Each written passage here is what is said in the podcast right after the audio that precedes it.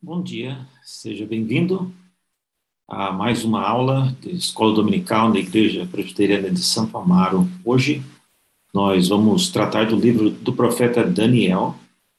É um livro interessante por vários aspectos e nós vamos fazer então uma análise panorâmica, como sempre temos feito em outros livros. Então, o objetivo é que você, ao assistir aulas como essa que você assistirá agora, você abra sua Bíblia e acompanhe as citações e os textos que são indicados por cada professor que dá a aula em cada um dos livros, ok? O objetivo não é que você, lendo ou assistindo a aula, você tenha um conhecimento do livro. Não. O objetivo é que você assistindo a aula, você abra a sua Bíblia e acompanhe e leia e confira e vá além daquilo que cada professor trata nas aulas né, que lidam com cada livro. Isso porque os livros são e, e têm um conteúdo muito maior do que podemos tratar numa aula. Então, nós fazemos isso para dar aos nossos alunos essa oportunidade de ter um conhecimento é, panorâmico e, em fazendo isso, tenham um interesse mais específico em áreas do livro que estamos lidando. Hoje, nós vamos, então, tratar do livro do profeta Daniel. Inicialmente, antes de entrar no livro propriamente dito, é bom lembrar que a divisão que nós comumente encontramos é, nos estudos de teologia, introdução ao Antigo Testamento, o livro do profeta Daniel aparece como um, um dos profetas. Mas a, a Bíblia hebraica, quando colocou em ordem os livros, ela não colocou Daniel entre os profetas. Você já deve ter ouvido que a Bíblia hebraica tem três divisões. A primeira delas é a lei, os cinco primeiros livros uh, da Bíblia. Depois tem uma segunda divisão que se chama profetas. E dentro dessa divisão, o livro de Daniel não está. Você tem os doze profetas menores, você tem Isaías, Jeremias e Ezequiel, você também tem outros é, livros que geralmente não são considerados como profetas, mas contam a história de algum profeta, como é o caso, por exemplo, do livro de Samuel. É, não é considerado um livro profético, mas conta a história de um profeta muito importante. Então, a, essa segunda sessão, que é chamada de livros proféticos, Daniel também não se encontra aí. O livro de Daniel vai aparecer numa terceira sessão, chamada Escritos, e é nessa parte, então, que aparece o livro de Daniel. Uma das razões por que Daniel não aparece listado na Bíblia hebraica como um livro profético tem a ver com o, o fato do da primeira parte do livro, como veremos hoje, ter um relato histórico muito longo, extenso, e não é comum encontrar isso nos demais livros proféticos, como Isaías, Jeremias e Ezequiel. Segunda coisa, porque o modo de revelação profética que nós observamos em Daniel não é semelhante ao modo que os profetas como Isaías, Jeremias, Ezequiel e os profetas menores recebiam suas mensagens, seus oráculos, para que fossem entregues aos destinatários que Deus tinha em mente. Daniel, diferente do que acontecia com Isaías, por exemplo, Daniel, é, Deus mandava a visão, o sonho para o destinatário, no caso Nabucodonosor. É Nabucodonosor quem sonhava e tinha uma visão. E o profeta era enviado para interpretar e às vezes descobrir qual era o sonho que o rei havia tido, ou a pessoa para quem o sonho foi enviado. Então, veja, o, modo de revelação era diferente. Isso nos lembra um pouco do que acontecia nos dias de José, por exemplo, quando ele ia até uma pessoa para é, descobrir o sonho, revelá-lo e dar algum significado. Daniel era alguém semelhante, não é 100% idêntico a José, mas era alguém semelhante. Era uma pessoa bastante conhecida por essa habilidade de interpretar sonhos, tá? de interpretar enigmas, e ah, por causa disso, quando esteve na Babilônia, foi é, unido, né, por causa da sua experiência nessa área, ele e os seus amigos foram unidos com uma equipe de mágicos e de adivinhos e pessoas que lidavam nessa área. Ok? Então, na Bíblia que nós temos hoje, Daniel vem logo após Ezequiel. E a ideia é que algumas pessoas acham, por causa disso, que Daniel seja um profeta maior, né? Isaías, Jeremias, Ezequiel e Daniel, os quatro profetas maiores, e os menores né, são os outros doze livros. Mas essa nomenclatura maior e menor, ela é problemática algumas vezes, porque, eh, por exemplo, você pega o livro de Daniel, ele é, é menor do que o livro de Oséias. Então, tamanho não é necessariamente uma coisa tão importante para categorizar um profeta. Então, Daniel tem essa característica e por causa disso ele não aparece na seção dos profetas. Tá? Uma terceira razão porque Daniel não aparece na seção dos profetas é porque durante o seu ministério, a sua vida, ele não teve um contato direto, ele não ministrou ao povo de Deus na Babilônia. Você não verá Daniel ah, indo e vendo como passava os filhos de Deus ou os exilados de Jerusalém na Babilônia. Se ele foi, nós não sabemos, mas a Bíblia não relata nenhuma interação, nenhum encontro de Daniel com os exilados de Jerusalém e Judá eh, para ver a sorte deles na região da Babilônia, onde ele estava. Então, as palavras, o ministério e a própria vida, o dia a dia de Daniel não está, pelo menos no relato bíblico, não está relacionado e nem conectado com o povo de Deus que estava na região da Babilônia. É, foi um profeta, então, bastante envolvido com o que Deus estava fazendo nas grandes potências internacionais, teve um papel predominante em dias importantes, quando reinos caíram e reinos se levantaram, mas ele não era um profeta necessariamente envolvido com o povo de Deus. Agora, isso não significa que a palavra do profeta, depois que foi redigida e colocada num livro, não tenha sido usada e servido para edificar o povo de Deus. Isso é outra coisa. Mas o que eu estou dizendo é que a vida e o ministério de Daniel não foi desenvolvido no meio do povo de Deus ou para o povo de Deus. Deus usou isso depois para a instrução do seu povo. Então, isso é um ponto importante. Você deve se lembrar que quando ah, o primeiro Ciro, ele toma a cidade da Babilônia e derruba o Império Babilônico, e inaugura o período persa, Ciro decretou que os exilados de Jerusalém e Judá, todos os que adoravam o Senhor Yahvé, retornassem para Jerusalém.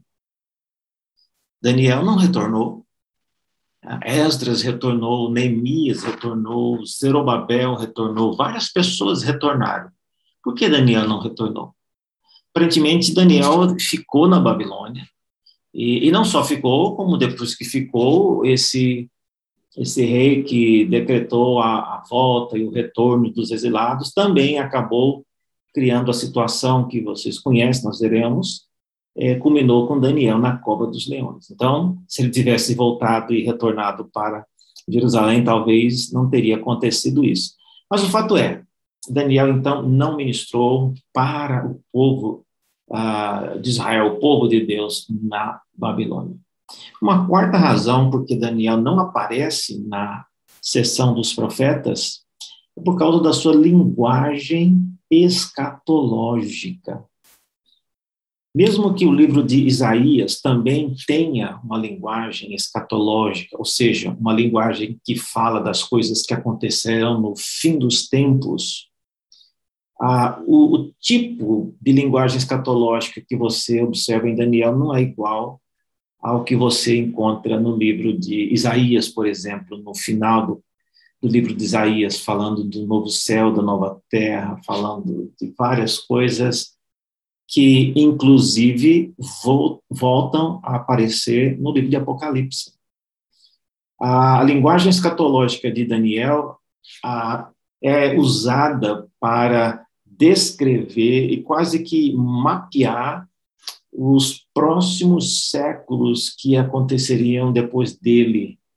Então, a linguagem de Daniel, usando um, bastante figuras e imagens e cenas do antigo Oriente Próximo, ele deixa, então, um, uma grande linha do tempo, sinalizando quais eram as nações que cairiam quais as nações que sucederiam, quais os grandes monarcas que seriam proeminentes e quais os que seriam derrotados de maneira vergonhosa. Então, tudo isso faz com que o livro de Daniel tenha uma abordagem bem diferente, bem distinta daquilo que nós observamos nos outros profetas.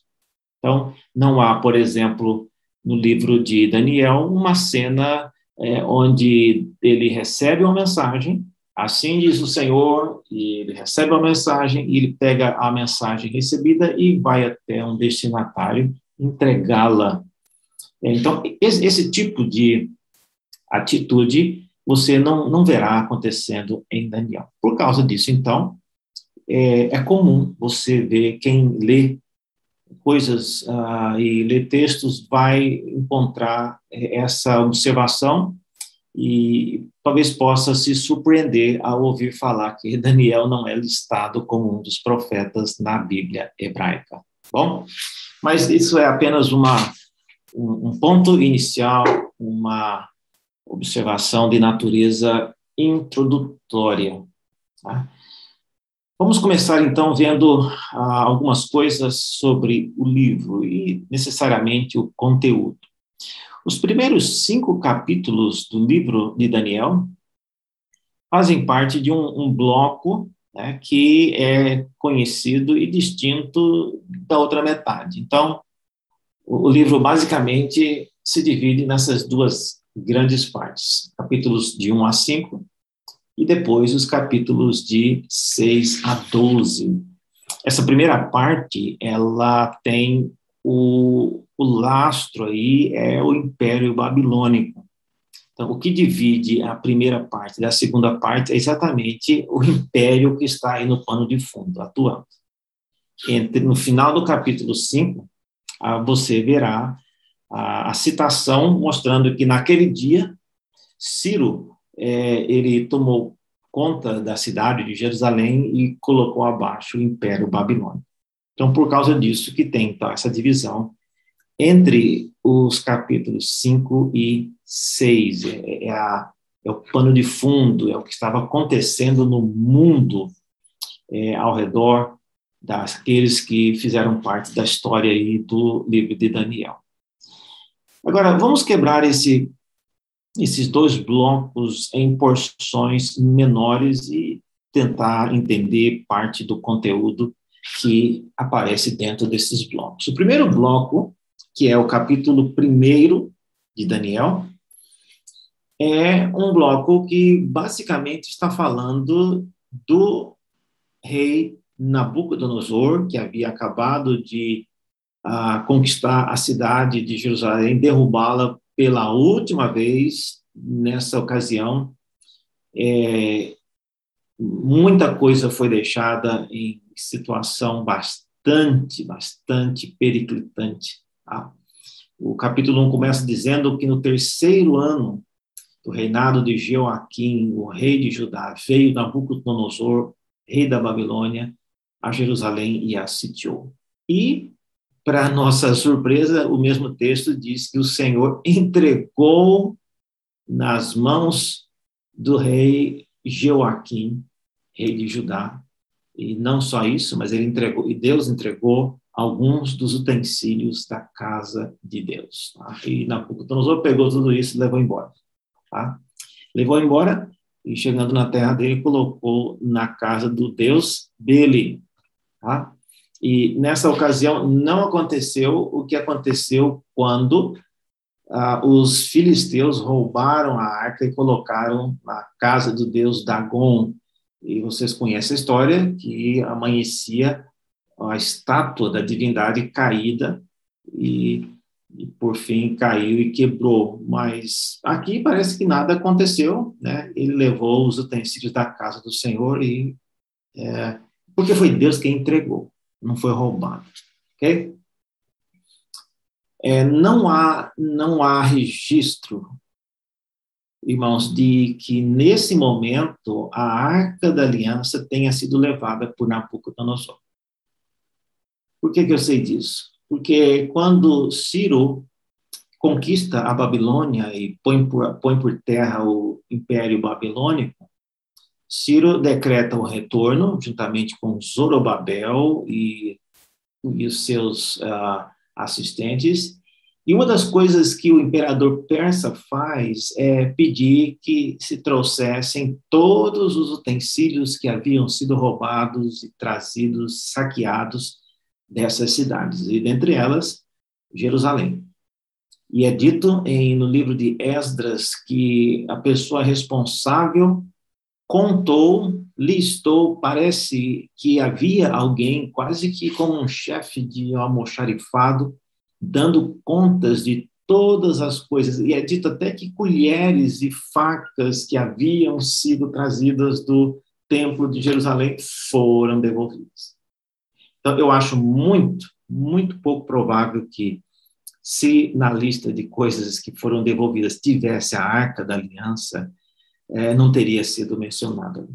Certamente ela teria sido mencionada. Então, o fato de não ter sido mencionado nada sobre a arca da aliança é, para mim, um indício de que a arca nem estava mais no templo de Jerusalém quando Nabucodonosor sitiou a cidade e levou tudo para a casa do seu Deus. Tá bom?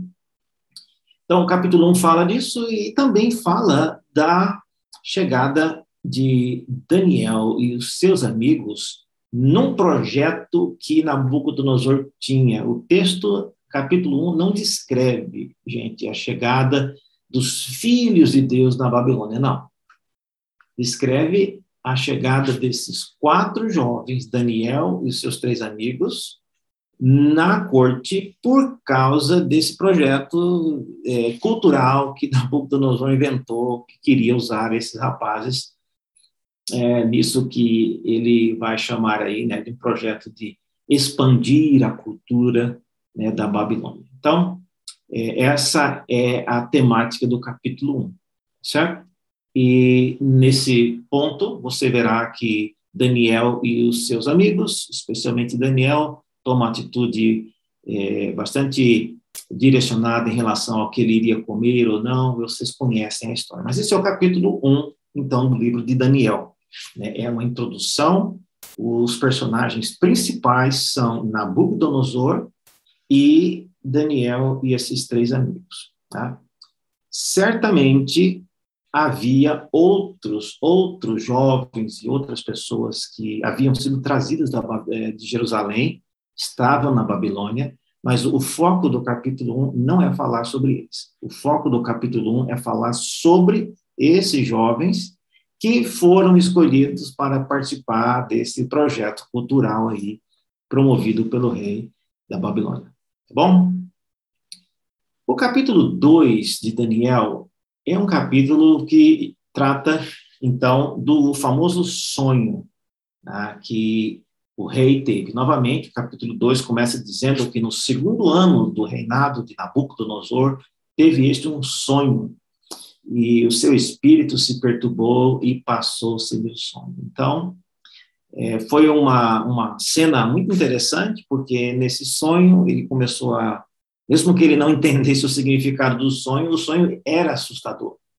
E o sonho, é, como diz o texto, acabou tirando-lhe o sono, e ele não conseguia mais dormir pensando no sonho e o que é que isso poderia significar, e por causa disso, então, o, a equipe que estava sendo treinada para trabalhar com Nabucodonosor na corte foi eh, convocada meio que de última hora para adiantar e já começar a agir, colocar em prática aquilo que eles aprenderam.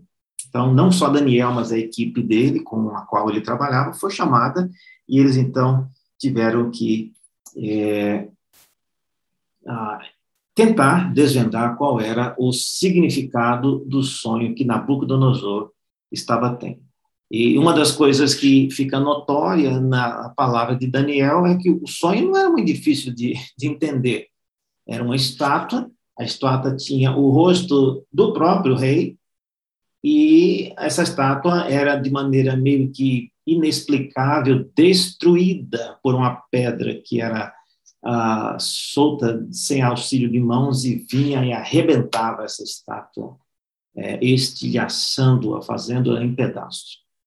Então, ele, tinha esse sonho ah, constantemente e não precisa ser muito esperto para entender que não parece um sonho muito bom. Então, Nabucodonosor começou a ficar preocupado com aquilo e diz o texto bíblico que ele nem dormia mais pensando no que poderia significar esse sonho. Bom, então esse é o capítulo 2. Novamente, um capítulo focado principalmente em Nabucodonosor e no papel de Daniel, seus amigos e também a a equipe com a qual Daniel trabalhava.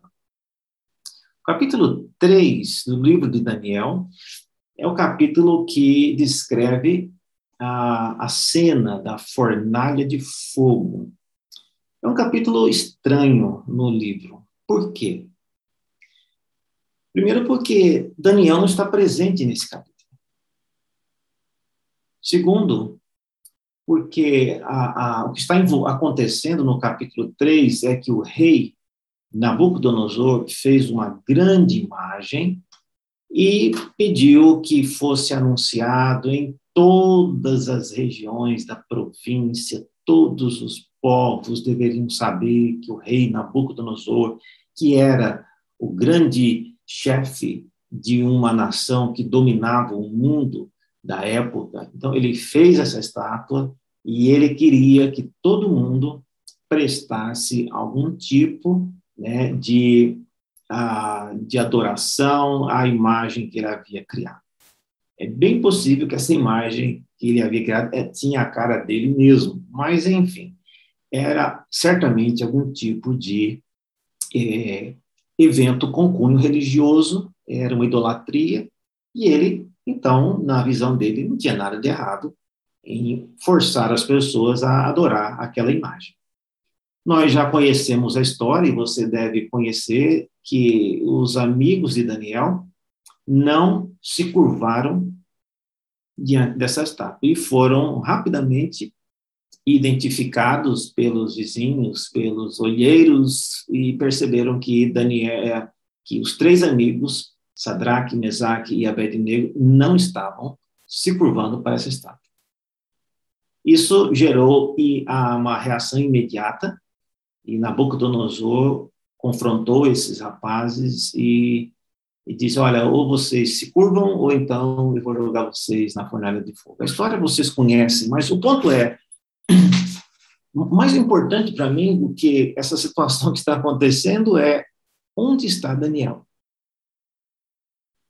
Muito pouco provável que Daniel não soubesse dessa grande cerimônia e, e, não esqueceu de marcar na sua agenda e não compareceu. Não. Isso é uma, uma, um evento de ordem global, quase. Como já vimos, todos foram convidados. O capítulo 3 fala que foi convocado todo para todo mundo para que viesse, né? E foi ajuntado governadores, juízes, tesoureiros, magistrados, conselheiros. Então tinha gente de todo lado e é muito, muito pouco provável que Daniel, sendo parte de uma equipe que trabalhava com o rei, não tivesse conhecimento do que estava acontecendo. Então, isso nos deixa com uma, uma grande dúvida, que é onde estava Daniel no capítulo 3? Por que, é que esses três amigos apenas foram identificados como não se curvando diante da estátua que o rei fez, e Daniel não aparece, não fala nem que ele não se curvou, e não fala também que onde ele estava, mas o silêncio é realmente estranho. Então, esse é um capítulo é, diferente dos demais, voltado para os três amigos de Daniel e, novamente, o rei Nabucodonosor. Vocês estão vendo que o rei Nabucodonosor, ele até agora tem se tornado um dos principais personagens do livro. Mais do que Daniel, Nabucodonosor é um personagem que, por meio do qual Deus manda a visão daquilo que irá acontecer, não só a ele, mas aos demais reis da terra que virão depois dele. Então, Nabucodonosor é um, um personagem importante no livro de Daniel, e nesses três capítulos, por enquanto, ele tem sido uma das pessoas mais importantes na história que está sendo é, construída. Então, o capítulo 3, leia depois, é uma história muito interessante de como esses três rapazes é, conseguiram prevalecer diante daquilo que foi uma ameaça de morte, e eles foram para a fornalha, e tudo o que está sendo narrado, gente, observe isso, é narrado da perspectiva de Nabucodonosor. Os três jovens estavam dentro da fornalha. E quem está vendo do lado de fora e observando que lá dentro tem uma quarta pessoa é Nabucodonosor, é o rei. Então, é, Daniel não está fora, como eu disse, é muito pouco provável que Daniel estivesse do lado de Nabucodonosor fazendo um relato do que aconteceu. Para que ele estivesse do lado de Nabucodonosor, isso implicaria que ele havia se curvado e por causa disso ele não se juntou com os três amigos que resolveram não se curvar para a adoração da imagem que havia sido criada. Então, é realmente uma, um mistério por que Daniel não aparece no capítulo 3 do livro. E é um livro, então, que tem uma narrativa muito interessante e vale a pena você é, observar.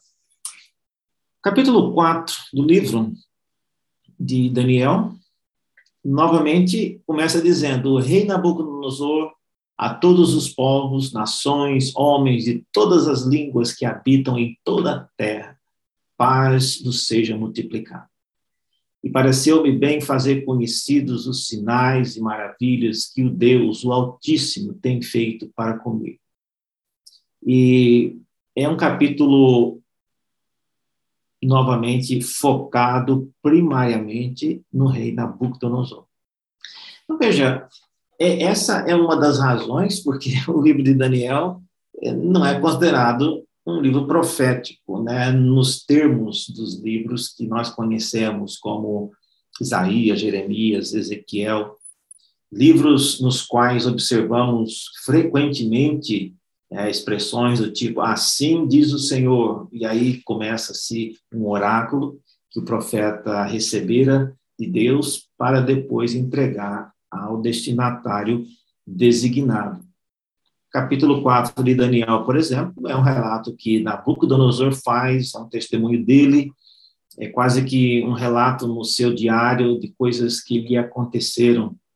E fala também de um dia em que ele estava tranquilo no seu palácio e ele resolveu é, se exaltar e se alegrar e prestar tributo a si mesmo por causa da cidade, do grande império que ele havia construído. E a Bíblia diz que ele imediatamente caiu e foi cometido de algum tipo de é, de, de, dificuldades e ah, por causa dessa dificuldade que ele teve, ah, o seu o seu reino e a sua vida foi jogada e, e ele acabou sendo colocado para comer ervas no campo e viveu como se fosse um animal selvagem, cresceu-lhe pelos nas costas e ele realmente se tornou alguém bastante é, alterado, algum tipo de, de problema mental que ele enfrentou e nesse período é, passou-lhe né, a, a consciência de quem ele era. Mas a, a Bíblia fala que depois que essas coisas ah, passaram, ele reconheceu é, que o Deus, que era o Deus de Daniel, e o Deus dos amigos de Daniel, era um Deus que estava acima de todos os deuses. E é nesse ponto que, veja aí na sua Bíblia, no capítulo 4, no versículo 35, ou no 34 mesmo, o próprio Nabucodonosor fala que no final daqueles dias, eu, Nabucodonosor, levantei os olhos ao céu, tornou-me a vir o entendimento, e eu bendisse o Altíssimo, e o louvei e glorifiquei ao que vive para sempre, cujo domínio é sempre eterno e cujo reino é de geração em geração. Todos os moradores são por ele reputados em nada, e segundo a sua vontade, ele opera com o exército do céu, e os moradores da terra não lhe podem, não há quem lhe possa deter a mão, nem lhe dizer que fazes. Então, uma citação muito bonita, impressionante, vinda de um imperador babilônico, que não era temente a Deus, que não é conhecido por ser alguém que buscou e andou nos caminhos do Senhor. Isso é surpreendente. Tá? Então, isso é o capítulo 4. Mais uma vez, um capítulo bastante focado em Nabucodonosor. Então, veja, nós já estamos no quarto capítulo do livro de Daniel, longas histórias, e você ainda vê um foco predominante no rei Nabucodonosor. Não são não é um foco nos reis da Babilônia, não, é o um foco em um rei.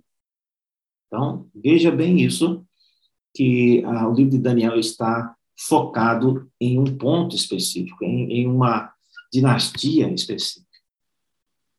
Na sequência, vem o capítulo 5, Capítulo 5 é muito conhecido é, no livro de Daniel. Se você não conhece muitas coisas em Daniel, certamente você irá se lembrar do evento quando uma mão de Deus, que era descrita como uma mão semelhante à mão de, de um homem, escreveu na parede, né, fez lá uma pichação e dizia Mene, Mene, Tekel, o Parsim. Então, isso acontece no capítulo 5.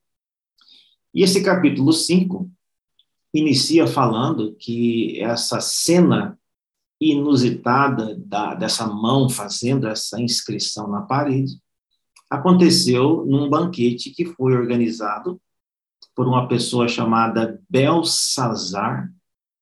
Belsazar já não é mais o Nabucodonosor. E aqui diz que, no capítulo 5, no versículo 1, diz que o rei Belsazar deu um grande banquete a mil dos seus grandes e bebeu vinho na presença dos mil. Então, Belsazar, quem é Belsazar? Belsazar, a história nos mostra, a história secular, diz que Belsazar era filho de um imperador babilônico chamado Nabonido. Depois você procure no Google, você certamente encontrará a sequência dos imperadores da Babilônia. E Nabonido foi um imperador já no final da era babilônica, e o que está atualmente sendo descrito no capítulo 5 já era o seu filho, porque o pai, Nabonido, estava ausente já por um bom período envolvido com adorações na, nos oásis no deserto e a própria administração da Babilônia já não via a presença é, do pai de Belsazar, imperador Nabonido, com bons olhos. De modo que Belsazar, ele aqui é a pessoa né, responsável pelo império, já no momento derradeiro do império, e ele resolve fazer essa festa para mil pessoas, resolve beber vinho na presença deles, e essa atitude logo, logo culminou na, no desejo dele de querer tomar vinho também no nos utensílios que haviam sido trazidos da casa de Deus, aquele que o seu avô trouxe. Lembra-se que falou isso no início do livro. Então, ele pede que sejam trazidos os utensílios de ouro. Uh, isso porque os utensílios, basicamente, eram copos, eram talheres. Ele pede que fossem trazidos os utensílios e, e ele, diz, ele resolveu tomar vinho nesses utensílios. E foi nesse momento que então apareceu na parede as inscrições dizendo Mene, Mene, Tekel, Uparsi. Aí a casa caiu, né? De maneira figurada falando, a situação é, é a causa a, a, a, vinda da mãe desse Belsazar, e é a mãe de Belsazar quem se lembra de Daniel. E ela diz ao filho: Olha, na época do seu pai tinha um homem chamado Daniel, e ele era uma pessoa em quem havia luz e ele sabia interpretar sonhos. E ela fala várias coisas que ela se lembra de Daniel.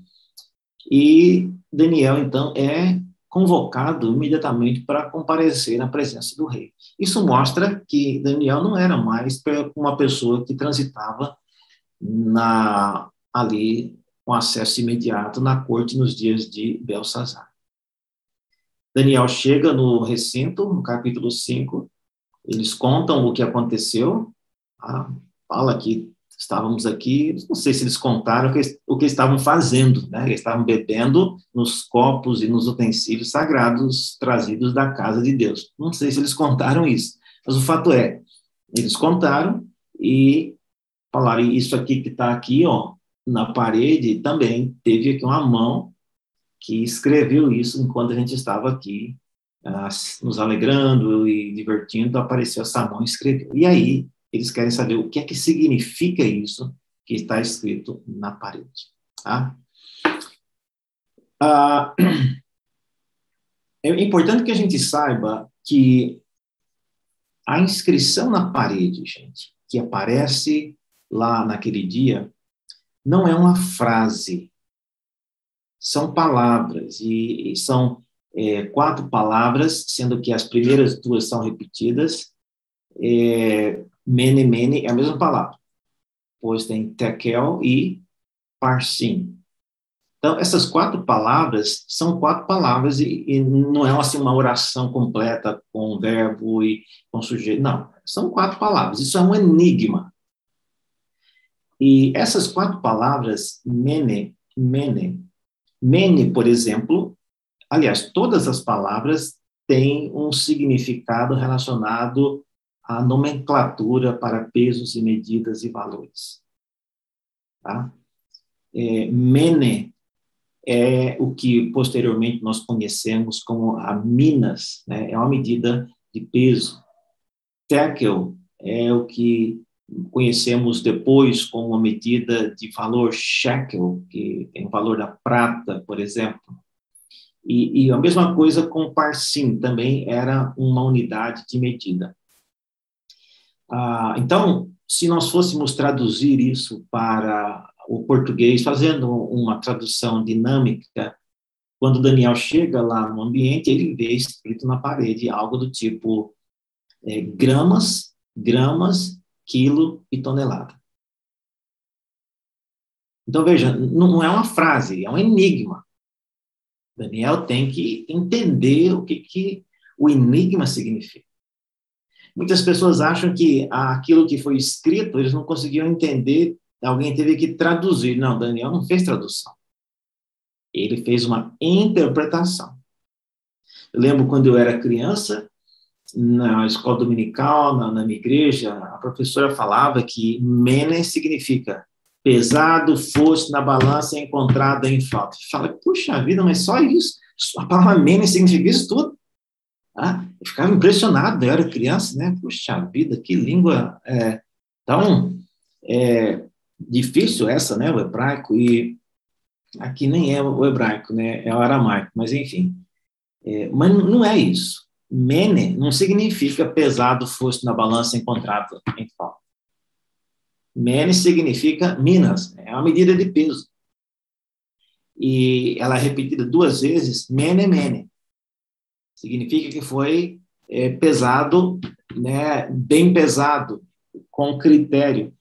E, e Daniel interpreta essa situação e propõe, então, o significado disso. Por que, que aparece duas vezes a palavra gramas? Gramas, gramas. Então, ele entende que é e o rei foi é que o rei foi pesado na balança e achado em falta. Tá?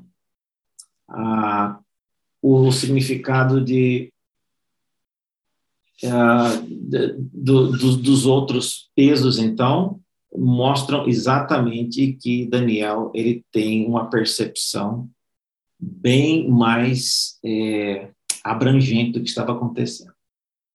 Então, a, o, o tekel, não, perdão, o, o mene, é que significa, né, contado, contou Deus o teu reino e deu cabo dele, capítulo 20, é, capítulo 5, versículo 26.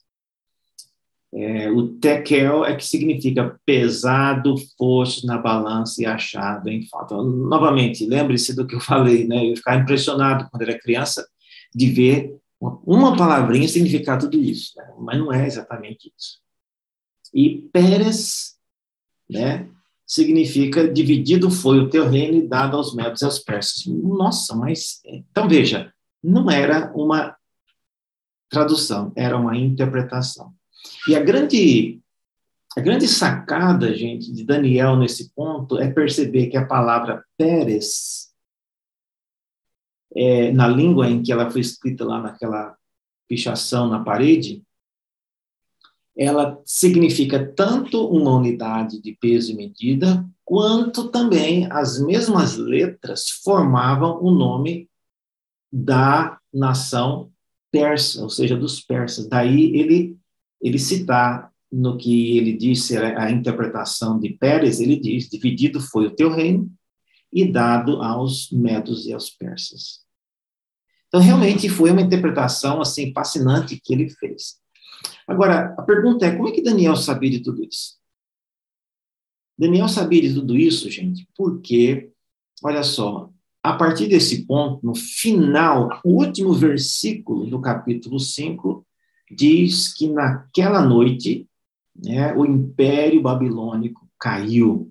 Ah, diz que o próximo rei, já o rei Dario, dos Medos e dos Persas, com cerca de 62 anos, se apoderou do rei. Então, ironia do destino, aquele capítulo 5, Daniel lendo aquela inscrição na parede, foi o último dia do Império Babilônico. Naquela mesma noite, o Império Babilônico caiu. Daniel esteve presente naquele dia né, fatídico. Pergunta então é como é que Daniel sabia de tudo isso? Veja só, quando você observa no capítulo 6, você já tem aqui, já estou colocando em outra cor, porque o capítulo 6 já tem a ver com o Império Persa. Tá? Não é mais a história relacionada com Nabucodonosor e nem Império Babilônico ainda está acontecendo na cidade da Babilônia, mas o poder agora já é outro.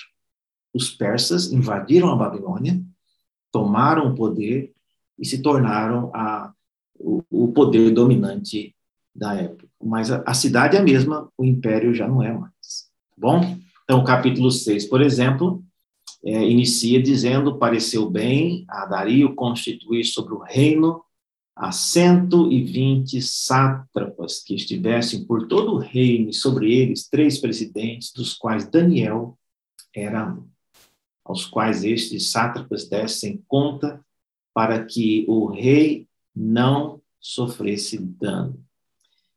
Interessante você observar por que, que Daniel conseguiu ah, lograr êxito sendo alguém de alguma forma aliado com o domínio anterior, quando o Império Persa tomou conta, Daniel ainda permaneceu como uma persona grata e teve é, é, e foi recebido, né, com um certo favor pelos novos imperadores de um novo.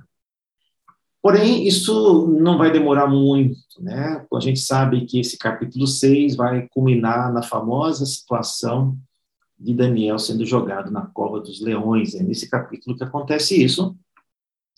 É, já é um outro imperador, mas isso que parecia ser o final de Daniel acabou sendo um grande recomeço. Daniel é liberto dessa cova, os leões não comem Daniel e a situação vira completamente, se vira completamente e Daniel acaba sendo a pessoa mais prominente ainda. Queria chamar a sua atenção para o seguinte: olha agora na sua Bíblia, no capítulo 7 de Daniel. Abra sua Bíblia agora aí e veja uma coisa. Capítulo 7 diz aí no início do capítulo 7 de Daniel que o que vai começar a ser descrito é no capítulo 7 aconteceu no primeiro ano de Belsazar, rei da Babilônia. Olha só, o capítulo 7, ele não vem cronologicamente depois do 6. Ele retorna e começa a dar um flashback no que aconteceu nesse último capítulo 5 aqui, quando esse Belsazar, aquele que deu a festa para mil dos seus nobres, então é na, no, no primeiro ano daquele, daquele rei, é que aconteceu é, os eventos e a visão que Daniel relata aqui no capítulo 7. Então, o capítulo 7, ele deve ser colocado, então, aqui, correlato ah, com o capítulo 5. E nesse capítulo 7, Daniel fala que ele teve uma visão diante dos seus olhos e, e ele estava dormindo né, no seu leito, e é dito que ele escreveu logo o sonho e relatou todas as coisas. E nesse sonho, gente, Daniel vê várias coisas. Ele vê né, os animais, o leão, o urso, o leopardo, e, e também tinha um outro animal pequeno.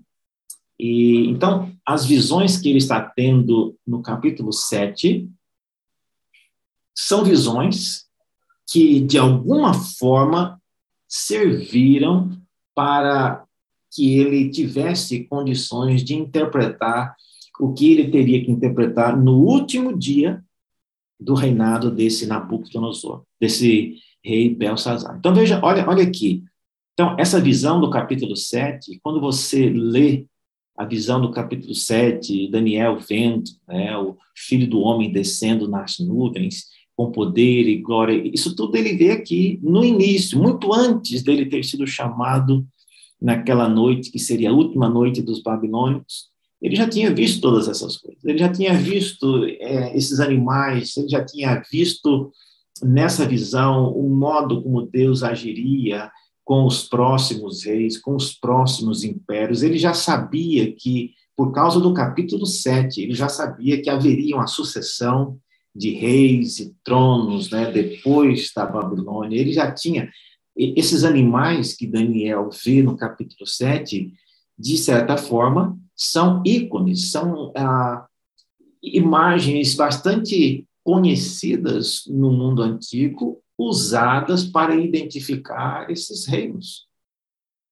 Então vejam, quando Daniel chega lá naquele dia, naquela noite, e olha para aquela inscrição, ele já tinha tido uma longa exposição a todo um cenário de significados e de ideias que lhe ajudaram a facilmente entender aquilo que estava acontecendo ali.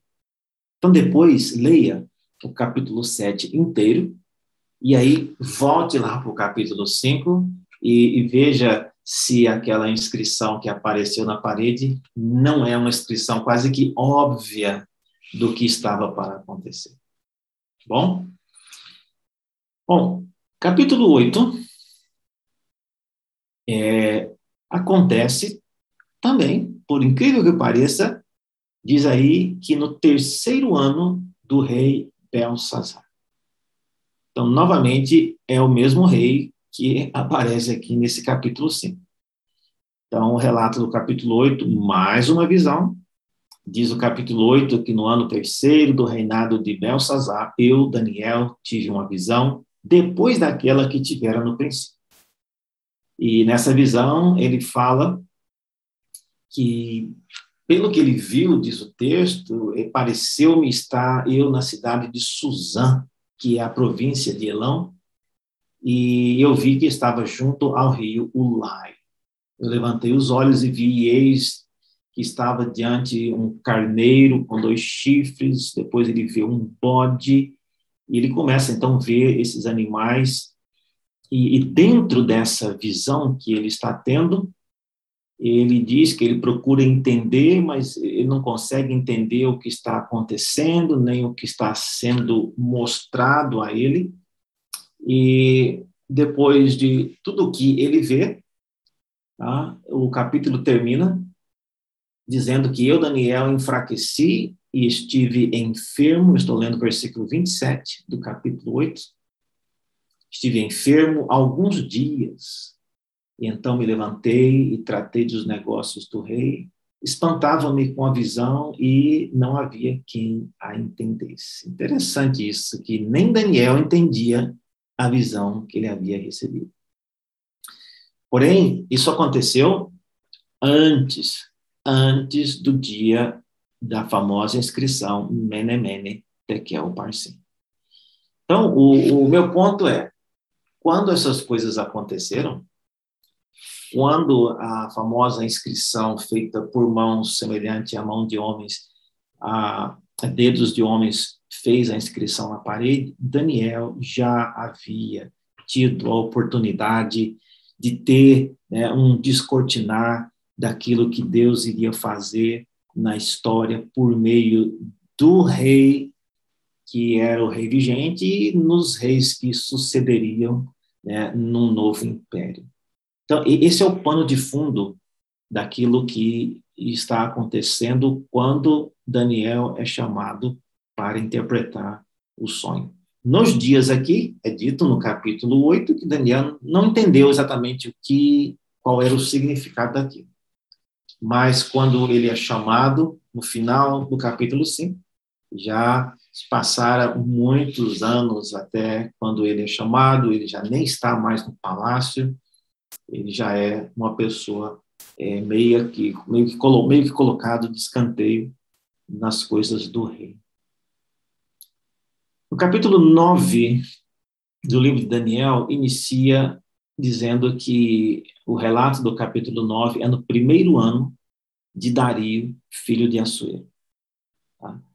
Dario é o, o rei que tomou conta da Babilônia, o rei que com 62 anos tomou conta da cidade da Babilônia. Nós vimos isso no final aqui do capítulo 5. E o capítulo 9 descreve a famosa oração de Daniel. E a oração de Daniel é porque ele quer saber quantos dias deve demorar os, o cativeiro do povo. Por que Daniel tem essa dúvida? Porque quem levou o povo para o cativeiro babilônico foram os babilônicos. Agora, os babilônicos foram derrotados. É um novo rei, uma nova época. E Daniel está ansioso para saber o que fazer, e será que não é hora da gente movimentar? E, e ele então ora, e a sua oração é exatamente isso, mostrando que o momento adequado para arrepender-se chegou.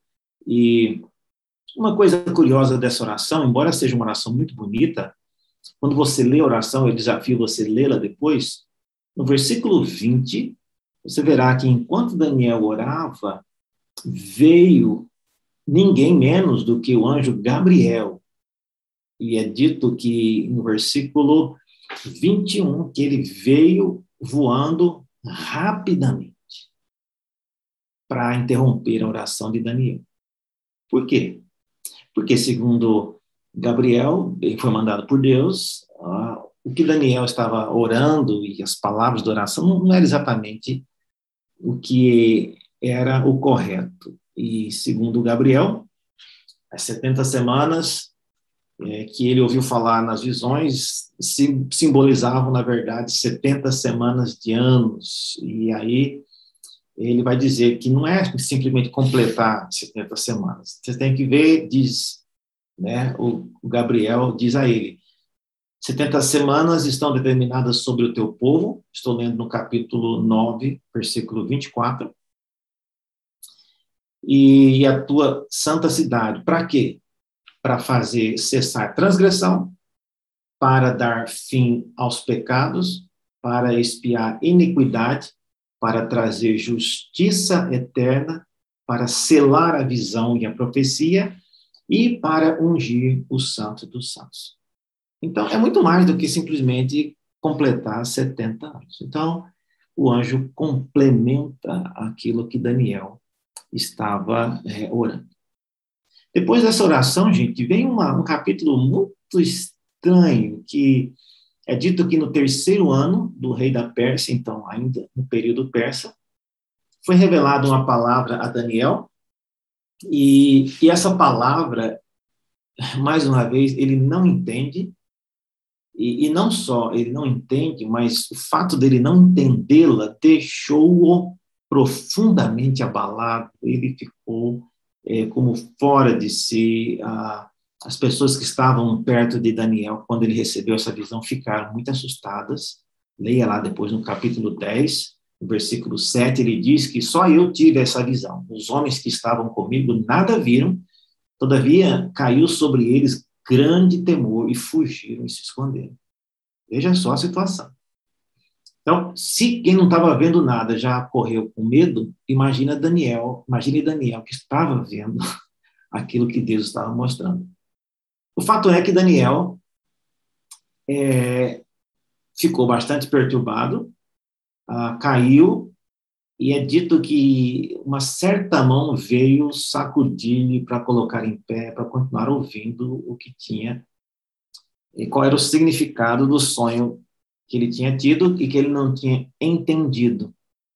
E, curiosamente, é, é dito, né, a partir do versículo 10 até o versículo 21, que a pessoa que veio trazer o significado, enviado alguém para trazer esse significado, e essa pessoa, é, esse, esse anjo, diz que, na verdade, ele havia sido enviado há muito tempo atrás, há 21 dias, para ser mais preciso. E ele só não chegou antes porque um, um, um, espírito um, chamado o príncipe da Pérsia havia impedido que esse enviado de Deus pudesse chegar até Daniel e dar o significado do som. E mais, esse enviado disse que a coisa foi tão grave aí nesse entrave, nesse travamento de, de passagem que precisaram chamar Miguel. Miguel foi chamado e o Miguel veio e abriu, né, tirou lá o bloqueio, a, ao, o fechamento das vias de acesso para chegar a Daniel e aí a coisa resol, foi resolvida. Bom, então a briga foi grande. E mais, esse enviado disse que, na ocasião para Daniel, que não havia, para ele tomar cuidado, porque não havia ninguém mais né, ali naquela região que estivesse do lado de Daniel. Tá? E ele diz no finalzinho, é, esse enviado diz a Daniel, né, ele continua então dando o significado do sonho. Ele diz: Olha, Daniel, eu vou dizer uma coisa é o que está expresso na escritura da verdade.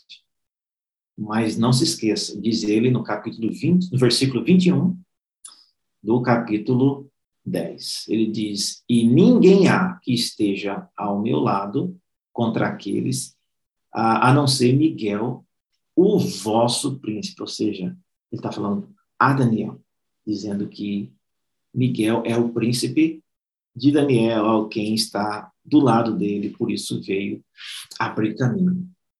E aí, para encerrar o livro, capítulos 11 a 12 são os, os capítulos que descrevem, então, a interpretação que esse uh, anjo veio trazer e mostra como essas coisas aconteceriam.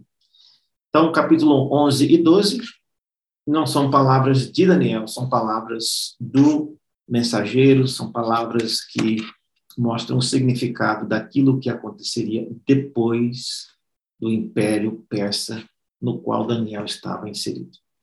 Então, gente, Daniel é um livro que mostra é, uma, um aspecto bastante global do que Deus está fazendo.